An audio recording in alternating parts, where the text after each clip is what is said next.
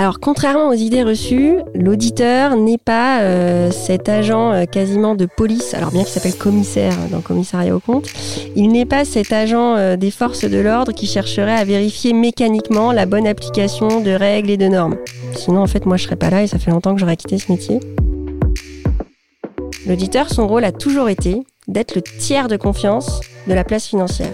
Il doit attester auprès du monde entier, pour faire très large, que ce que déclarent les entreprises sur leur bonne santé, leur chiffre d'affaires, leur activité est vrai. Donc on a besoin à la fois d'être à jour sur le set de compétences sur les technologies, euh, sur tous les nouveaux risques auxquels nos clients sont exposés. Donc euh, un exemple désormais euh, bien, bien connu, c'est évidemment les risques cybersécurité. Notre rôle maintenant, c'est aussi de regarder ça. Il y a dix ans, c'était pas le cas parce qu'il y avait beaucoup moins de menaces.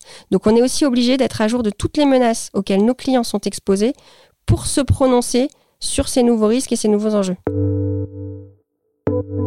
Quand j'ai commencé il y a 13 ans, oui, les opérations dans les directions financières des grandes entreprises, il y a 13 ans, elles sont très manuelles. Tout ça n'existe quasiment plus ou peu, et ce ne sont que des flux digitalisés.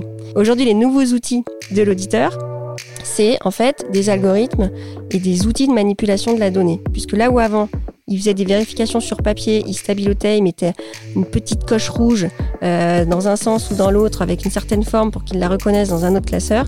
Aujourd'hui, il va reposer sur la machine pour le faire et pour traiter en masse des très grands volumes de données.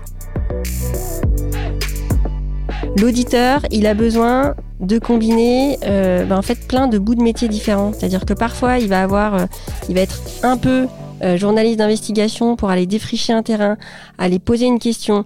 Il y a un côté, je mène l'enquête et je cherche et je cherche à comprendre et je suis curieux de tout. Il y a ce côté esprit critique très fort euh, où il faut euh, analyser et il faut toujours euh, questionner, mettre en doute, vérifier que ce qu'on nous dit est bien vrai. Et il y a tout un aspect évidemment fortement relationnel puisque bah, on va à la rencontre tous les jours de gens qu'on ne connaît pas et à qui on va poser des questions pour comprendre leur métier, comprendre ce qu'ils font et comment ils le font.